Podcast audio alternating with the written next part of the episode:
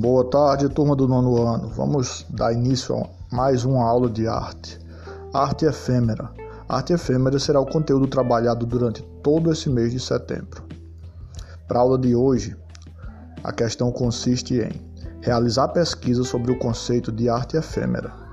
Então você irá pesquisar e irá fazer anotações sobre tudo que você entendeu sobre o conteúdo arte efêmera uma vez que esse conteúdo irá aparecer nas próximas aulas durante todo esse mês. Pensamento do dia: falar é uma necessidade, escutar é uma arte. Johan Goi. Bons estudos.